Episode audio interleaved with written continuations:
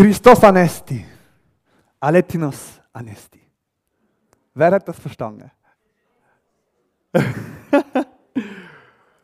Mit diesem Gruß grüßt man sich weltweit seit 2000 Jahren fast überall dort, wo Christen sind. Jedes Jahr an Ostern. Natürlich nicht unbedingt auf Altgriechisch, ich habe da noch ein paar andere Beispiele. Man kann zum Beispiel sagen, He is risen, He is risen indeed. Oder als Antwort kann man auch sagen, Fincha, idimoko, finixo ten sechare. Das wäre Bimweng. Hätte mich jetzt überrascht, wenn ihr das verstanden hättet. Soviel ich weiß, ist mein Vater der einzige Weiss, der das kann.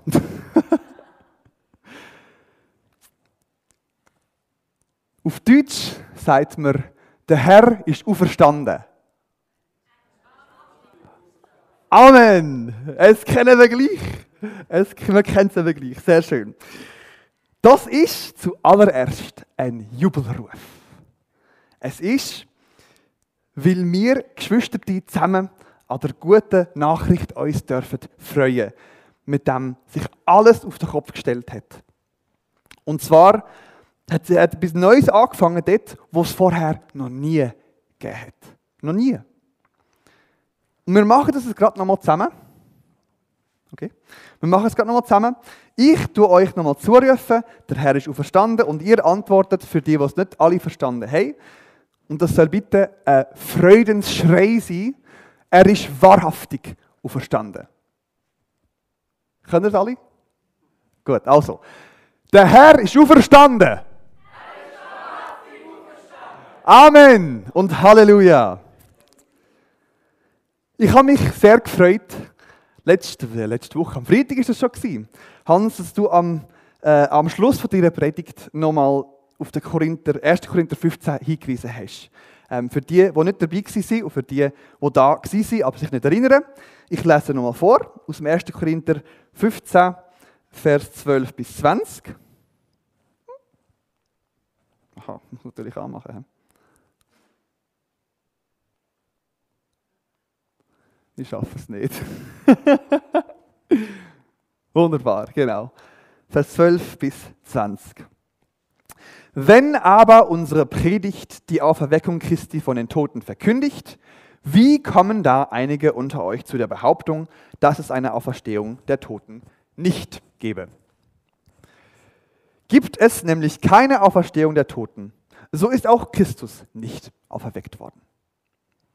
Ist aber Christus nicht auferweckt worden, so ist unsere Predigt leer. Und leer auch euer Glaube.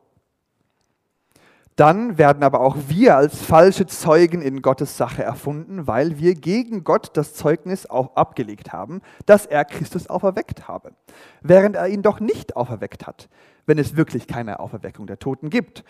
Denn wenn Tote nicht auferweckt werden, so ist auch Christus nicht auferweckt worden. Wenn aber Christus nicht auferweckt worden ist, so ist euer Glaube nichtig. Dann seid ihr noch in euren Sünden. Dann sind also auch die in Christus Entschlafenen verloren gegangen. Wenn wir weiter nichts sind als solche, die in diesem Leben ihre Hoffnung auf Christus gesetzt haben, dann sind wir die beklagenswertesten unter allen Menschen. Nun aber ist Christus von den Toten auferweckt worden, als Erstling der Entschlafenen. Um das nochmal zu bekräftigen, lese ich ein paar Verse weiter hin, oder weiter vor, besser gesagt, aus 1. Korinther 15, die Verse 3 bis 7. Sorry, jetzt habe ich gar nicht mitgeklickt. 3 bis 7. Und das ist übrigens die kürzeste, beste Zusammenfassung vom Evangelium, von der guten Nachricht, vom Fundament von unserem Glauben, wo wir an einem Ort in der Bibel haben. Ich habe euch nämlich an erster Stelle mitgeteilt, was ich auch überkommen habe, dass Christus für unsere Sünden gestorben ist, den Schriften gemäß, dass er begraben und am dritten Tage auferweckt worden ist, den Schriften gemäß und dass er dem Kephas erschienen ist, dann den Zwölfen, danach mehr als 500 Brüdern auf einmal, von denen die meisten heute noch leben, einige entschlafen sind, darauf dem Jakobus, dann allen Aposteln, also es sind wirklich genug Leute, die das mitbekommen haben. Und ich finde, dass die Bibelstellen zwei sehr wichtige Punkte machen. Zwei Punkte, wo ich heute Morgen an Anfang von dem möchte stellen, wo ich wieder sagen. Zuerst einmal Kreuzigung und der Tod und Auferstehung von Jesus sind unzertrennbar, gehören sie unzertrennbar zusammen. Eins ohne das andere ist sinnlos. Wenn Jesus nicht wirklich gestorben ist, dann ist er auch nicht wirklich auferstanden. Und wenn Jesus nicht auferstanden ist, dann ist sowieso alles hinfällig. Zweitens, dass die Auferstehung eben auf der, also die historische Wirklichkeit von der Auferstehung, das ist der absolute Angelpunkt von allem, wo wir als Christen glauben. Es gibt Theologen und Pastoren, die sagen, es geht vor allem darum, dass es eine schöne Erzählung ist und dass sie uns freisetzt, das Gute zu wollen und zu lieben und so Sachen. Und wo uns zeigt, dass wir abhängig sind aber ich sage euch heute Morgen, das langt nicht. Das langt nicht. Das ist schlicht und einfach voll am Ziel vorbei.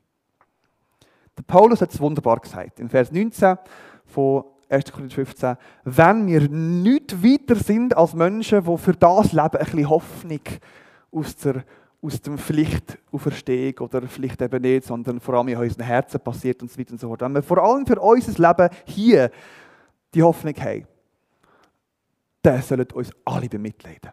Alle. Frei sein, das Gute zu wollen, das ist nicht sein eigener Lohn. Aus Liebe ist nicht sein eigener Lohn. Die Sünde hat einen Lohn und der Lohn ist der Tod. Und wenn Jesus nicht wirklich auferstanden ist, dann sterben wir nicht nur, sondern wir sterben als die größten Selbstbetrüger was es überhaupt je gegeben hat. Und wir verpassen dazu alles, was das Leben für uns könnte bieten Das ewige Leben, zu dem uns Gott durch Teilhabe am Tod und der Auferstehung von Jesus beruft, ist nicht in erster Linie etwas, wo uns für das Leben ein bisschen vertrösten und helfen Es ist eine Berufung in ein neues Leben eine neue Bürgerschaft, eine neue Identität, eine neue Zugehörigkeit zum himmlischen Volk von Gott. Und das Ausmaß und Gestalt wird erst dann offenbar werden, wenn Jesus auch wiederkommt. Und auch das passiert nicht, wenn er nicht auferstanden wäre. Und das dürfen wir in diesem Leben schon Stückwerk erleben und empfinden und dürfen das in uns und an uns tragen und verkünden. Und heute haben wir also ein unglaublich großes Vorrecht. Unser Gemeindethema im Moment ist Himmelsbürger. Und im Rahmen von dem machen wir ja die sehr lange Serie über den Epheserbrief, wo wir dann im Mai werden fortsetzen. Und heute an Ostern feiern wir den Anlass schlechthin, wo das alles möglich gemacht hat. Wo alles möglich gemacht hat. An dem hängt alles. Darum können wir Kinder von Gott sein. Darum können wir von Heiligung reden. Darum gibt es überhaupt einen neuen Mensch, den wir anlegen können. Wie es jetzt in der letzten Epheser-Predigt hat geheißen. Darum lassen wir uns taufen. Darum haben wir eine Hoffnung auf die Zukunft, auf ein ewiges Leben. Darum sind wir Himmelsbürger. Und darum können wir auch eins sein und Jesus unser Haupt. In Römer 10, Vers 9 bis 10 lesen wir, denn wenn du mit deinem Munde Jesus als den Herrn bekennst, Jesus ist Herr, und mit deinem Herzen glaubst, dass Gott ihn von den Toten auferweckt hat, so wirst du gerettet werden. Denn mit dem Herzen glaubt man zur Gerechtigkeit und mit dem Munde bekennt man zur Errettung. Alles dreht sich um das wo wir an Karfreitag und Ostern feiern. Das ist der absolut zentrale Viertag der christlichen Welt. Egal ob katholisch orthodox, protestantisch, freikirchlich. Äh, ich meine, es gibt wirklich genug verschiedene Kirchen. Und für die alle ist Ostern das absolute Zentrum vom Kirchenjahr. Der Tag vom Kreuz und vom leeren Grab. Woher kommen wir? Als Christen? Was ist unser, unser Herkunftsereignis? Es gibt äh, fast alle Nationen vor, vor, vor Welt haben irgendwie einen, einen, einen Mythos, wo sie am Anfang, oder ein geschichtliches Ereignis vielleicht sogar, wo sie am Anfang von ihrer Staatsgründung stellen. Und für uns ist das Ostern. Wir sind Christen, weil Jesus auferstanden ist. Und wohin gehen wir? Was ist das Ziel?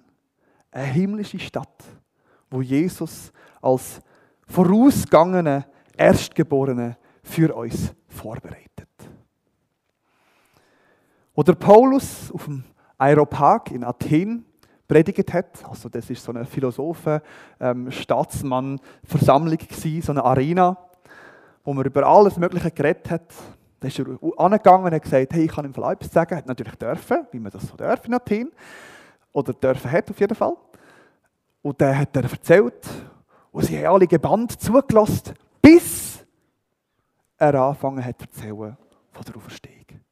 Und dann haben sie ihn ausgelacht und weggeschickt. Der große Stolperstein der Welt, egal was für Religions- oder Kulturherkunft, manifestiert sich am Tod und der Auferstehung von Jesus. Jeder Mensch weiß, dass der Tod ein Schlussstrich ist. Der Schlussstrich vom menschlichen Erfahrungshorizont. Mit dem Tod ist es fertig. Das weiß der Hindu, der Buddhist und vertröstet sich darauf, dass die physische Welt sowieso nichts mehr ist als eine Projektion von, einer, von einem transzendenten, unpersönlichen Sein. Das weiß der Animist, der glaubt, dass man dann halt als Geist weiterlebt und die Lebenden müssen sich schützen vor dem und mit Angst haben vor dem. Das weiß auch der Atheist und der Skeptiker und der Agnost. Tod ist endgültig. Mit dem hört es auf. Annihilation. Wir Christen haben uns zum Teil so fest an den Gedanken gewöhnt, dass es nicht so ist. Dass wir gar nicht mehr richtig darüber nachdenken, wie komisch und revolutionär der Gedanke ist, dass da mal einer war und ist, heute noch, wo ganz anders war als mir und der geworden ist wie mir und der gestorben ist und der Tod selber das unüberwindbare Schlechthin überwunden hat. Und im 1. Korinther 1,18 lesen wir, denn das Wort vom Kreuz und von der Auferstehung ist für die, welche verloren gehen, eine Torheit. Für die aber, welche gerettet werden, für uns ist es eine Gotteskraft. Eine Gotteskraft. Und das, liebe Geschwister, Freunde, Familie, in Christus, das feiern wir heute. Und darum sage ich nochmal, der Herr ist auferstanden. Nächstes Jahr geht es dann auf Anhieb. Das Neue Testament ist absolut übersät von Aussagen, die die Wichtigkeit und Zentralität vom Kreuz und vom leeren Grab hervorheben und in eindrücklicher Art und Weise demonstrieren. Von der Schöpfung im 1. Mose bis zum letzten Kapitel von der ganzen Bibel, der Offenbarung 21. Und ich möchte heute gar nicht so viel darüber reden, was für Bedeutung hat und was für theologische Auslegung und was es dieses und jenes. Das machen wir sowieso schon mit unserem Himmelsbürgerprogramm. Sondern ich möchte vor allem davon reden. Vielleicht tut das uns nochmal der, der Blick ein bisschen öffnen dafür, wie unglaublich die Nachricht ist und wie wunderbar. Und darum lese ich euch den Bericht aus dem Lukas 24 vor. Das sind 49 Vers. Und ich probiere langsam und so zu lesen, dass niemand einschlaft dabei. Ich möchte euch ermutigen, dass ihr euch das ein bisschen bequem macht, Äh, ich hätte jetzt gesagt, einen Kaffee nehmen, aber das, äh, das lassen wir vielleicht. Ähm, ich tue das da nicht projizieren, sondern ich probiere das möglichst so zu lesen, dass man zulassen kann. Und mache dann ab und zu mal noch einen Kommentar, um das eine oder andere eben hervorzuheben. Tut doch eure Notizblätter und Bücher bereit haben, wenn ihr die dabei habt. Und tut eure Ohren spitzen. Wenn euch etwas Neues oder etwas Altes vielleicht auffällt oder ihr denkt, da habe ich noch nie so dran gedacht, dann ist das der Moment, wo man das dann kann aufschreiben oder sich innerlich notieren. Ähm, genau. Und das hilft auch zum Konzentrieren, wenn man etwas sucht, wo man dann sich möchte daran erinnern. Genau. Ich habe da noch ein paar Konzentrationshilfen für euch. Danke, Simon. Da hat es einen Grabstein, wo 0 bis drauf steht. Äh, und das soll heißen, dass unter dem Grab eigentlich niemand ist. Weil gestorben ist er zwar, aber er ist nicht im Grab. Darum, wie alt ist heute Jesus? So zwei, fast 2000, ein mehr als 2000 Jahre alt. Der Methuselah ist abgelöst worden. Und das Kreuz, weil das unzertrennlich zusammengehört. Und wenn ihr mir nicht mehr zulassen könnt, dann könnt ihr ein bisschen meditieren über diesen Gegenstand. Ist gut?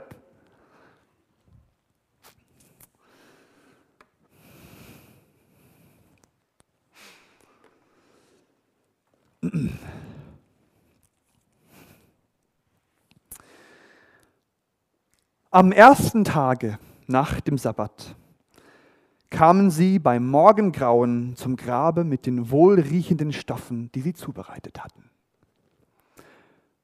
Da fanden sie den Stein vom Grabe weggewälzt. Doch als sie hineingetreten waren, fanden sie den Leichnam des Herrn Jesus nicht. Während sie nur hierüber ratlos waren, standen plötzlich zwei Männer in strahlenden Gewändern bei ihnen. Und als sie in Furcht gerieten und den Blick zu Boden schlugen, sagten diese zu ihnen, was sucht ihr den Lebenden bei den Toten? Er ist nicht mehr hier, sondern er ist auferweckt worden. Denkt daran, was, wie er zu euch geredet hat, als er noch in Galiläa war. Und aussagte, der Menschensohn müsse in die Hände sündiger Menschen ausgeliefert und ans Kreuz geschlagen werden und am dritten Tage auferstehen. Da erinnerten sie sich an seine Worte kehrten vom Grabe zurück und berichteten dies alles den elf Jüngern und allen übrigen. Es waren dies aber Maria von Magdala und Johanna und Maria, die Mutter des Jakobus und die anderen Frauen mit ihnen, die den Aposteln dies berichteten. Doch diese Mitteilungen erschienen ihnen als leeres Gerede und sie schenkten ihnen keinen Glauben. Petrus aber machte sich auf und eilte zum Grabe, und als er sich hineinbückte, sah er nun die Leintücher daliegen. Und so kehrte er dann nach Hause zurück, voll Verwunderung über das Geschehene. Aber offensichtlich ist der Petrus nur verwirrt und verwundert gewesen. Er hat es nicht geglaubt. Denkt nochmal daran, dass die letzten paar Sachen, die er mit Jesus erlebt hat, sind. Er hat im Garten geschlafen, obwohl Jesus ihn bittet hat, wach zu bleiben und zu beten. Dann hat er dem Tempeldiener das Ohr abgehauen und Jesus hat ihn dafür ausgeschimpft. Er, hat, er ist weggerannt und nachher, als er dann sich wieder reingeschlichen hat in den Tempelvorhof, dann hat er Jesus öffentlich verleumdet. Dreimal. Wo Jesus ihm eigentlich gesagt hat, dass es wird passieren. Der Petrus erlebt die ganze Trauer vom Tod von Jesus zusätzlich auf dem Hintergrund von einem abgrundtiefen persönlichen Versagen. Und jetzt ist der Körper einfach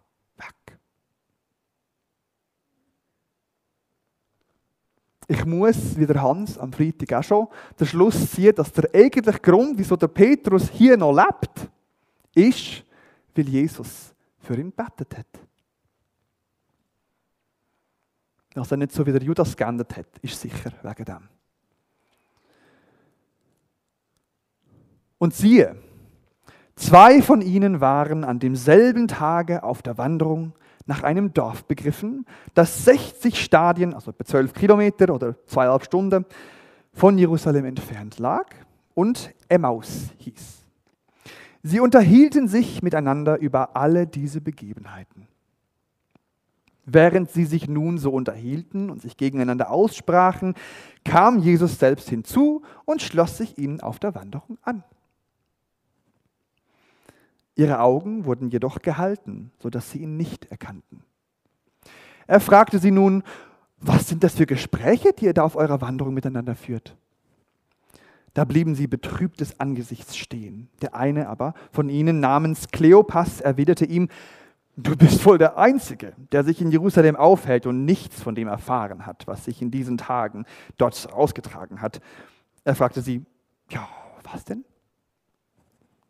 Sie antworteten ihm, das, was mit Jesus von Nazareth geschehen ist, der ein Prophet war, gewaltig in Tat und Wort vor Gott und dem ganzen Volk, ihn haben unsere Hohenpriester und der Hohe Rat zur Todesstrafe ausgeliefert und ans Kreuz gebracht. Wir aber hatten gehofft, da wir wieder wieder Erwartungen, dass er es sei, der Israel erlösen würde. Aber nun ist bei dem allem heute schon der dritte Tag, seit dies geschehen ist. Dazu haben uns auch noch einige Frauen, die zu uns gehören, in Bestürzung versetzt. Sie sind heute in der Frühe am Grabe gewesen und haben, als sie seinen Leichnam nicht gefunden haben, nach ihrer Rückkehr erzählt, sie hätten auch noch einen, eine Erscheinung von Engeln gesehen und diese hätten gesagt, dass er lebe. Das erinnert mich ein bisschen an die Geschichte von der Maria, wo auch ein Engel erscheint und sagt, du wirst ein Kind bekommen. Und sie sagt zu Josef, ich habe einen Engel gesehen und ich bekomme einen Sohn. Und dann hat Josef gesagt,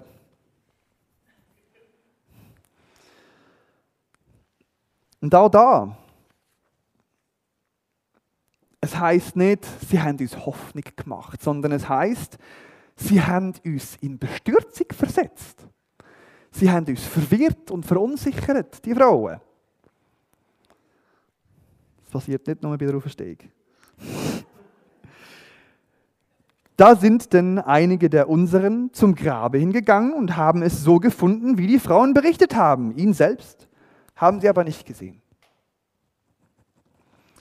Da sagte er zu ihnen, O ihr Gedankenlosen, wie ist doch euer Herz so träge? Um an alles das zu glauben, was die Propheten verkündigt haben. Musste denn der Christus dies nicht leiden und dann in seine Herrlichkeit eingehen? Darauf fing er bei Mose und allen Propheten an, für zweieinhalbstündige Wanderung hat er das geschafft, und legte ihnen alle Schriftstellen aus, die sich auf ihn bezogen. Und so kamen sie in die Nähe des Dorfes, wohin die Wanderung ging, und er tat so, als wollte er weiter wandern. Da nötigten sie ihn mit den Worten, bleibe bei uns, denn es wird Abend werden und der Tag ist, hat sich schon geneigt. So trat er denn ein, um bei ihnen zu bleiben. Als er sich hierauf mit ihnen zu Tisch gesetzt hatte, nahm er das Brot, sprach den Lobpreis, brach das Brot und gab es ihnen. Da gingen ihnen die Augen und sie erkannten ihn. Doch er entschwand ihren Blicken im selben Moment. Das ist der spannendste Krieg, was es gibt. Hey. Da sagten sie zueinander, brannte nicht unser Herz in uns, als er unterwegs mit uns redete und uns den Sinn der Schriftstellen erschloss. Und sie machten sich noch in derselben Stunde auf, kehrten um, liefen zurück nach Jerusalem und fanden dort die Elf nebst ihren Genossen versammelt. Diesen teilte, diese teilten ihn mit, der Herr ist wirklich auferstanden und ist in Simon erschienen. Da erzählten auch sie, was sich unterwegs zugetragen hatte. Also, Jünger haben es ihnen gesagt. Der Herr ist übrigens in Simon erschienen, er ist wirklich verstanden. Er hat gesagt, ja, wir wissen es, wir sind gerade mit ihm unterwegs, sieben, zweieinhalb Stunden.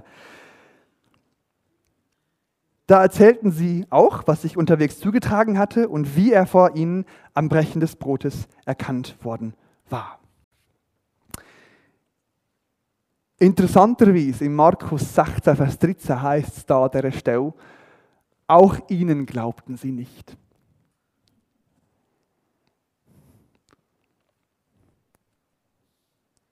Vielleicht dem Simon in dem Fall auch nicht. Während sie hierüber noch sprachen, trat Jesus selbst mitten unter ihnen mit den Worten, Friede sei mit euch. Da gerieten sie in Angst und Furcht und meinten, einen Geist zu sehen, wo sie schon zum vierten Mal gehört haben, dass er eigentlich lebt. Doch er sagte zu ihnen, was seid ihr so bestürzt und warum steigen Zweifel in euren Herzen auf? Seht meine Hände, meine Füße, dass ich es leibhaftig bin. Betastet mich, beschaut mich, ein Geist hat doch kein Fleisch und Blut und keine Knochen, wie ihr solche an mir wahrnehmt. Nach diesen Worten zeigte er in die Hände und Füße. Als sie aber vor Freude immer noch ungläubig und voll Verwunderung waren, fragte er sie, habt ihr hier nicht was zu essen? Da reichten sie ihm ein Stück von einem gebratenen Fisch, den nahm er und aß es vor ihren Augen. Will Geister ja nicht essen. Und dann sagte er zu ihnen, dies besagen meine Worte, die ich zu euch gesprochen habe, als ich noch bei euch war. Es müsse alles in Erfüllung gehen, was im mosaischen Gesetz bei den Propheten und in den Psalmen über mich geschrieben steht. Hierauf erschloss er ihnen den Sinn für das Verständnis der Schriften und sagte zu ihnen, so steht geschrieben. Christus muss leiden, am dritten Tage von den Toten auferstehen und aufgrund seines Namens muss Buße zur Vergebung der Sünden bei allen Völkern gepredigt werden, zuerst aber in Jerusalem. Ihr seid meine Zeugen hierfür. Und wisset wohl, ich sende das Verheißungsgut meines Vaters auf euch herab, ihr aber bleibt hier in der Stadt, bis ihr mit Kraft aus der Höhe ausgerüstet worden seid.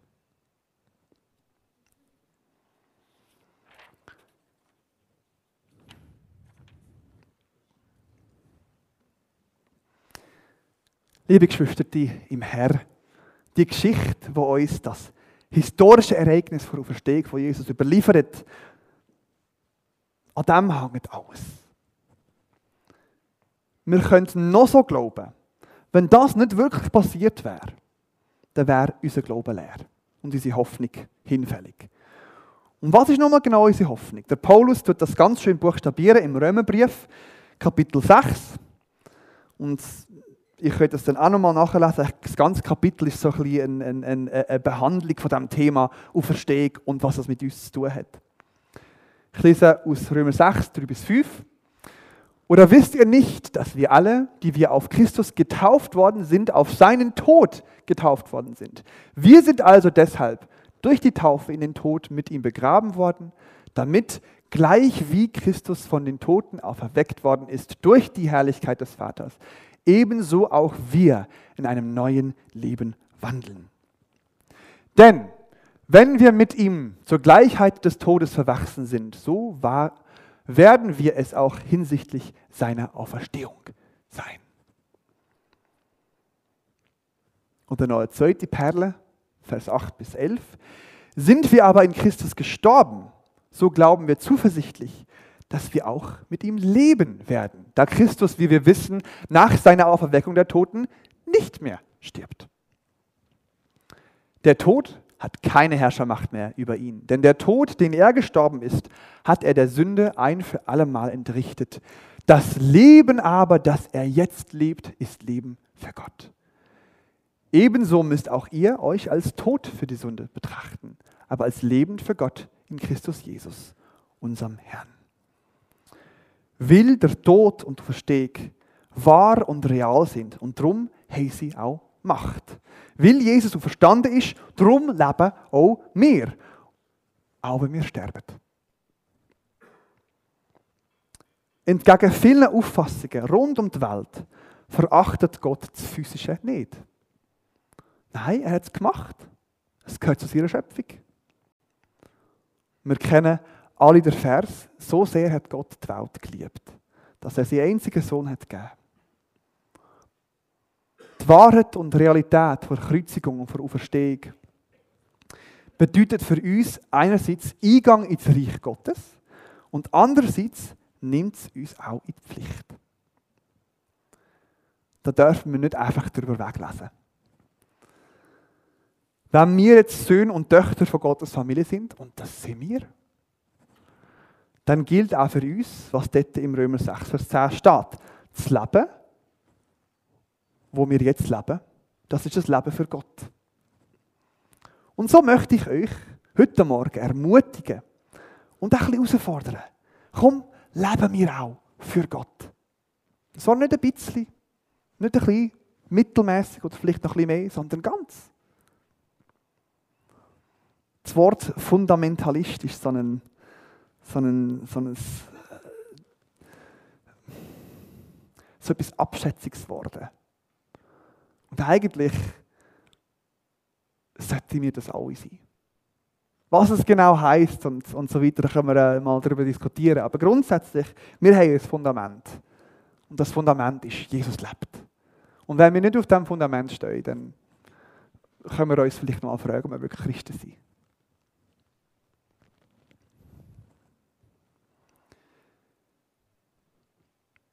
Ich habe vor ein paar Wochen ein Lied fertig geschrieben. Und der Refrain dazu hat mir Gott vor ein paar Jahren schon mal geschenkt, ähm, als ich auf dem Highway war von einer Beerdigung. Und zwar von der Beerdigung von meinem ehemaligen Wegekollegen. Ich habe gut zweieinhalb Jahre mit dem zusammen gelebt. Severin Klauser hat er geheißen und er ist in einem leichten Flugzeugabsturz mit seiner Freundin ums Leben gekommen. Und der Severin hat von Jesus geschwärmt. Also, man, man kennt, äh, ab und zu begegnen einmal so Leute, wo, wo, wo zwar schon lange im Glauben waren, aufgewachsen sind und dann, ähm, und dann irgendwie ein Erlebnis gehabt wo sie, wo sie wirklich gecheckt haben, um was es geht. Und das sind sie Feuer und Flamme. Und der Severin war so einer. Und äh, das hat mich recht beeindruckt, mit ihm zusammen auch zu reden über Jesus und so. Und er ist dann gestorben. Und die Beerdigung war sehr rührend. Gewesen. Was mich aber vor allem beeindruckt hat, ist seine Familie. Gewesen. Weil sie sind traurig waren. Sie waren sehr traurig. Gewesen. Aber sie haben bei dieser Beerdigung den Trost und Hoffnung, wo Gott ihnen gibt, gefeiert. Und das hat, ist dann der Anlass dafür, dass ich dann auf dem Heimweg ist mir dann der Text ähm, für den Refrain in den Kopf gekommen. Es ist ganz einfach. Ähm, ich habe eine Übersetzung gemacht, die ich da an der Leinwand projiziere. Ich singe euch das Lied jetzt dann noch vor. Ich hoffe, das ist okay. Aber ich bete noch zuerst.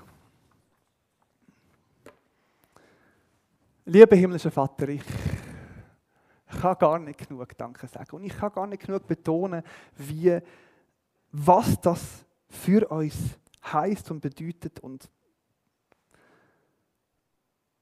Jesus, danke, dass du verstanden bist. Vater, danke, dass du zu uns gekommen bist.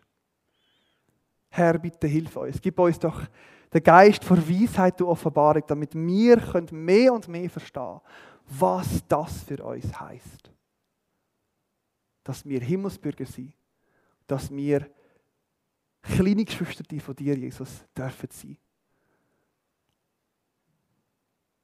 Wir haben dich lieb und wir freuen uns, dass wir heute dürfen feiern, dass du lebst. Amen. Können jemand gut Englisch? Okay, wunderbar. Ähm, dann kannst du den Text klicken.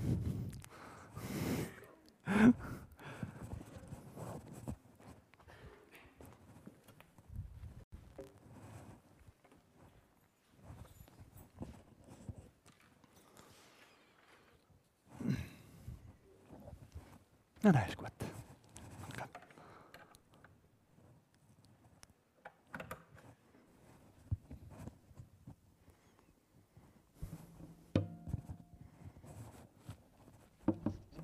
Hört man mich noch? Existiere ich noch?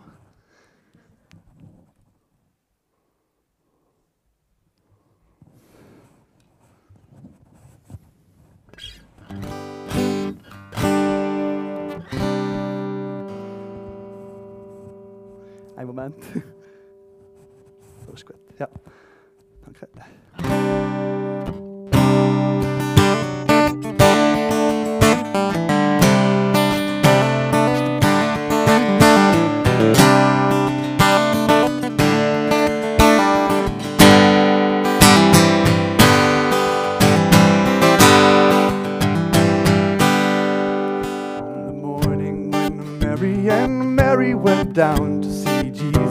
There dead in his tomb. Oh, the tomb it was empty, and the angel there said, He's not here, he is risen, he lives. The disciples they saw him when he came to the shore. There to Peter he said, Feed my sheep. Then they saw him go up to the cloud to the Father to prepare a place for you and me. Because Jesus, my Lord, is the life I live, and forever I live and not die. Death, where is your sting? Death, where is your victory?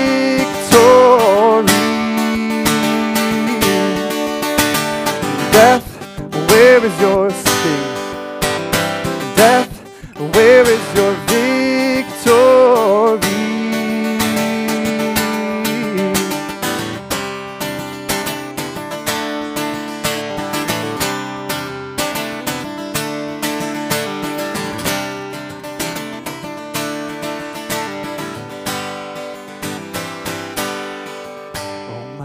sins I'll confess when I come to the cross where my Jesus he died soon to rise. There too I will have died with him, and I will live by the power of the Lamb who was slain. To all nations and tongues we will carry his word, the good news that's been given to free. Death, where is your sting? Death, where is your victory?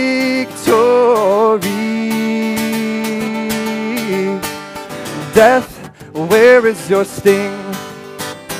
Death, where is your victory?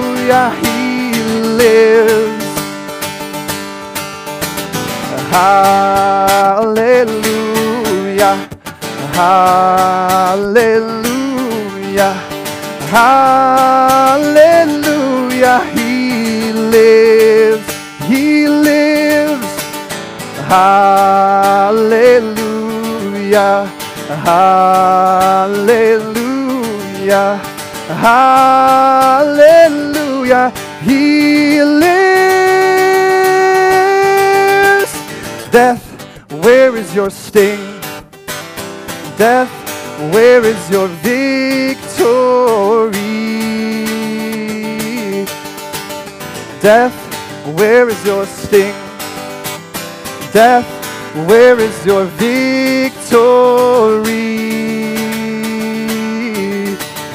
Man, here is your king. Man, here is your victory. Man, here is your king. Man, here is your victory.